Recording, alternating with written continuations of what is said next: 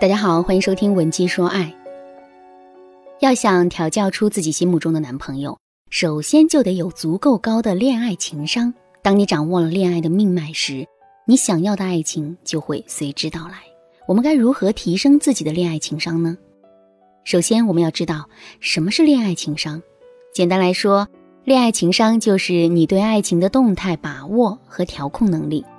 它可以分为三个部分：沟通管理、自我管理。和他人管理。接下来，我们就分三个部分来详细说说。第一部分就是我们的沟通管理。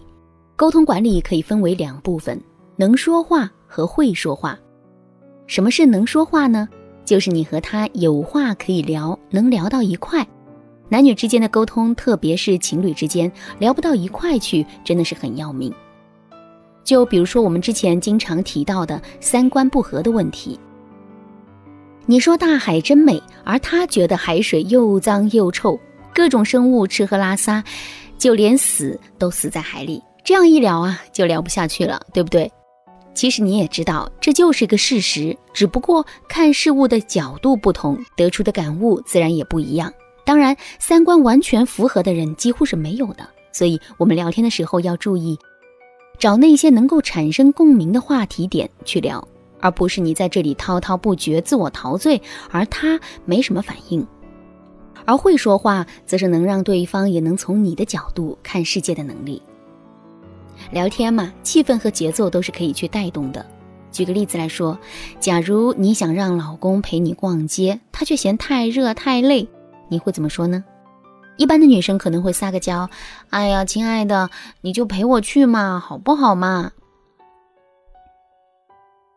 而恋爱情商高的女生会这样说：“老公，我现在要去攻略商场啦，你愿不愿意当我的最强辅助？放心，等我攻城略地之后，肯定少不了你的论功行赏。”会说话的女人动动嘴皮儿，就能让男人为你甘心付出。第二部分是自我管理，也就是情绪管理和行为管理。情绪管理其实我们之前也说过很多了，这里就不再赘述。大家想知道的话，可以翻翻我们之前的相关音频，或者直接添加微信文姬零零五，文姬的全拼零零五，找我们情感分析师去了解。情绪管理的重要性，大家都有所了解。让自己成为一个情绪稳定的成年人，不仅是完美爱情的需要，还是为人处事最基本的守则之一。而行为管理，则是我们日常生活中要多注意的一些细节点。比如说，在恋爱谈久了，或者同居之后，你是不是开始习惯蓬头垢面的在他面前出现呢？或者刚开始认识的时候，你表现得很端庄，后来是不是慢慢的掩饰不住自己的小习惯，盘腿、抠牙，还有其他各种粗鲁的动作呢？再或者，你是不是经常在他面前翻着白眼，骂着脏话，说领导和朋友的坏话呢？我们很容易因为和一个人过于亲近，就以为可以在对方面前肆无忌惮地做自己。但事实是，即使再喜欢你的人，也会因为某个点看不惯，对你突然讨厌起来。就算是同床共枕的爱人，也不例外。良好的行为管理不是让你时时刻刻都端着去伪装，而是希望你能够更加的注意人和人之间的交往的界限和分寸，好好的维护你们的感情。事实证明，那些会自我约束的女人，往往在爱情里更能得到男人历久弥新的爱。那第三个部分呢，就是他人管理了。他人管理在感情里，也就是对男人的管理，包括情绪价值和引导投资两方面。比如说，情绪价值，就是你能给男人带来愉悦的情感体验。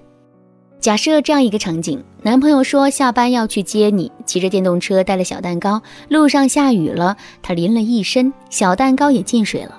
过来的时候被同事看到，同事还笑你，那你的反应会是怎样的呢？你会生气的说：“我都让你别来接我了。”然后转头就走，觉得他又寒酸又丢人，任由他在后面默默的追上你，跟你说：“别生气了，我带你去吃饭。”然后。给他甩脸子，还是说大大方方的把他介绍给同事？我男朋友非要来接我下班，傻乎乎的连伞都忘了带。然后贴心的帮他擦擦被淋湿的头发，再接过他的小蛋糕，找出还能吃的部分和他分着吃，再叮嘱他下次要记得带伞，我再等等也没有关系的。假如你是他，这两种完全不同的情境待遇，你会更爱哪一个人呢？当然，这只是比较特殊的例子，是为了让大家知道，当我们在相处中给予男人不同的情绪体验时，他心里对你的感情是不同的。显然，后者的表现更能让他愿意好好珍惜你，也更能引导他为你付出更多。这就是我们对男人情绪管理和引导投资的相辅关系。当然啦，关于这方面，我们还有更多的技巧和方法，在我们的内部课程和学员的一对一指导中，会根据具体情况进行更巧妙的运用。爱是一种可以学习的能力，恋爱情商也是可以通过学习提升的。只是看你有没有这个要去改变自己的觉悟和决心。我们今天提升恋爱情商的三部分内容，你记住了吗？一是沟通管理，二是自我管理，三是他人管理。如果你还想深入了解和学习，可以添加微信文姬零六六，文姬的全拼零六六，我教你如何进一步的提升自我。好啦，今天的节目到这里就结束了。文姬说爱，解决你的爱情困惑，做你最得力的情感军师。让我们下期节目再见。